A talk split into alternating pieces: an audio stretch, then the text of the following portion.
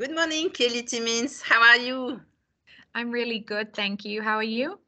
I'm good. I'm good. So we are in Dubai, and um, you are the director of conservation, education, and corporate social responsibility at Atlantis. So you are in charge of Atlantis the Palm, Atlantis the Royal, and also the Aquaventure Park, right? Yes, that's correct. A nice big portfolio of two amazing hotels and an amazing water park as well. yes, I was there. I can confirm it's really amazing. Personally, I loved it and I can't wait to see Atlantis the Royal, which will open soon, normally yeah. this year. yeah.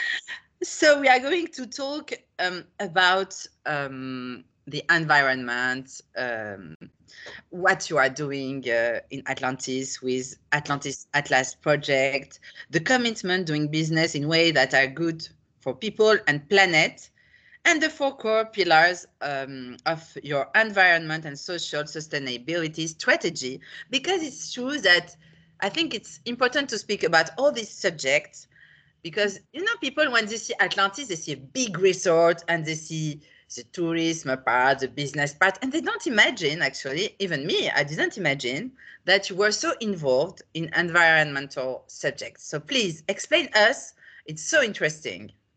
Yeah. So basically um, like any operation would normally um, have you you may have an impact on your local environment and you may have an impact on local culture as well. So it is the responsibility of any good business, no matter what your operation is, is to investigate how you might be impacting the environment and kind of local culture and social aspects and what you can do within your operation to help reduce that impact. And that is becoming increasingly important in this industry. And we really feel like as a business, we'll be better off making sure that we prioritize protecting the environment and also protecting local culture. Um, and also, we feel that our guests will appreciate the fact that we are dedicated to looking into that side of our business as well. So for us, it really is a key priority within our whole organization and integrated into it in every aspect. Mm-hmm. So, what would be the values around that? You have four pillars, I think. Yeah, yeah. So, um, we have four pillars. We break down our strategy and we look at kind of four different key areas.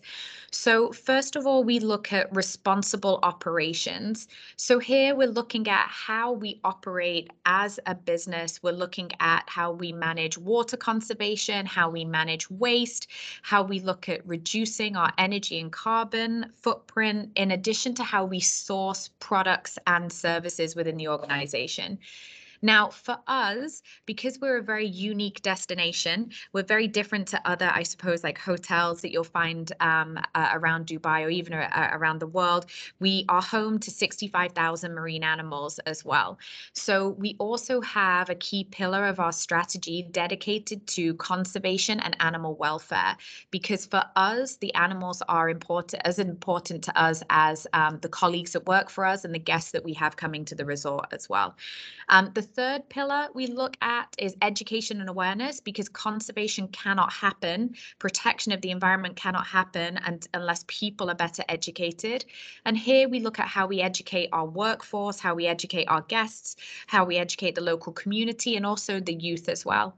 Um, and our fourth pillar is really the traditional sense of corporate social responsibility. So as a business, how do we invest in learning and development of our team? How do we invest in community contribution? And how do we look to make sure that we are certified and accredited by international bodies and organizations so that really forms the basis of our strategy and what we really look at at Atlantis Dubai. Mm-hmm. And what is Atlantis Atlas project exactly? So Atlantis Atlas project is the um, is the initiative under which all of our environmental and social sustainability um, actions occur. So anything that we do that falls under those four pillars that I described is what we do to support the Atlantis Atlas project. So ultimately, the project just aims to do business in ways that are good for both people and for the planet as well. Mm-hmm. And can you maybe highlight some um, impacts made since launching all this in June 2021? Because it's pretty recent, all this. Yeah, yeah. Well, we launched um, back uh, last year in 2021 on World Oceans Day, so the 8th of June. And since then, the team has been working so hard to make some uh, major differences. Um, one example is that we have been working on increasing the amount of local produce that we are um, getting in, uh, like perishable products that we're getting into our restaurants. And uh, the reason for this is because the more local produce that you procure, the less environmental footprint you're going to have and the better it is for the local economy. So we've launched a range of dishes across the majority of restaurants to make sure that we're increasing the amount of local produce that we use. Another example is that last year we set up um, a $1 contribution fund. So anybody who comes and enjoys a marine animal experience here at the resort, um, we contribute $1 um, back into conservation, sustainability and education initiatives with um, partners. So these partners can be universities, students, um, non-profit organizations, charities, and, and um, and things like that. Um, other activations that we have, we do a lot of um, community donations of um, food uh, that is left over from the buffets that can be safely um, uh, given to different members in the community, um, as well as donation of, for example, kind of linens and uniforms and room amenities and and uh, yeah, items like this. So uh, we've we've done definitely a number of actions, but some of the things that have required a little bit more time and investment, which are really exciting, is we've just um, we've just installed some new technology into our kitchens, whereby using um, AR we can measure the amount of food waste that we're getting, and so this will give us so much more data um, on which we can kind of analyze and then look at really good strategies to reduce our food waste. So little things like this that we're doing are going to be making a huge difference to our kind of environmental footprint over time. Yeah. Mm -hmm. Yes, I also do believe so. It's very interesting, really. Yeah.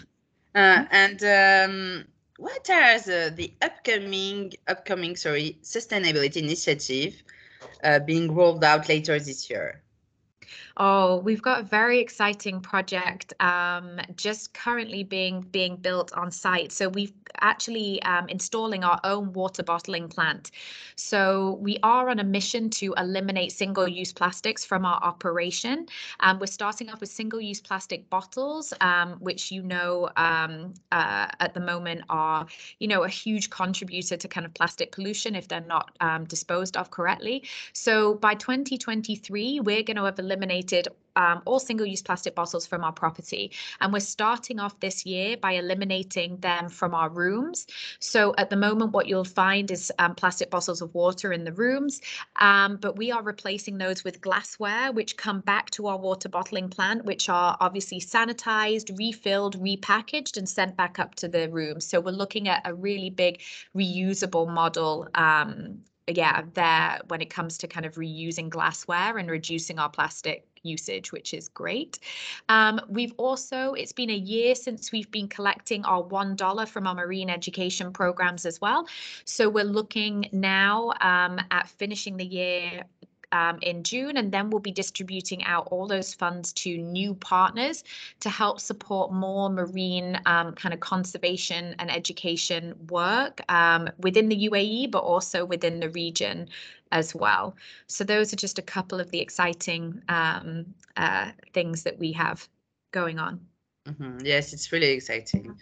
And what about you? I'm just curious, what is your career, your background? How did you end up working with Atlantis?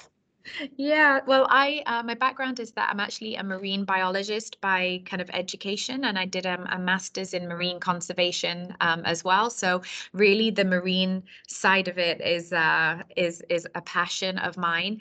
But really, I um, I worked in Singapore before this, um, doing a kind of a similar role, and really, I'm very passionate about leading businesses in the right direction.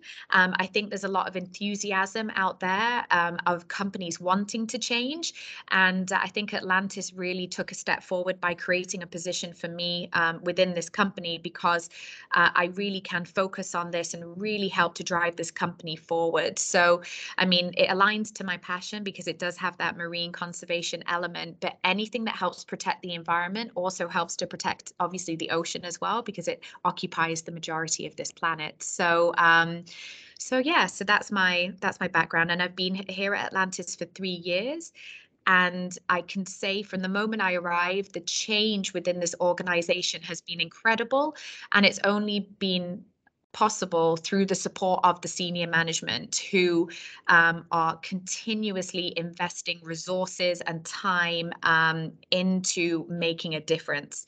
There's nothing that I have to, there's nothing that I have um, any problems getting through. Everybody is super supportive. So that makes my job um, a lot easier. And everybody's very passionate about what they do here. So it helps. Mm -hmm. Thank you very much, Kelly, for this interview. It's going to be a great podcast, and I'm sure the listener will learn a lot because they don't imagine what's happening uh, yeah. with the environment and with your work. And me first, I didn't imagine that. So thank you for that, and uh, congratulations, and see you next time. Thank you very much. Thank you.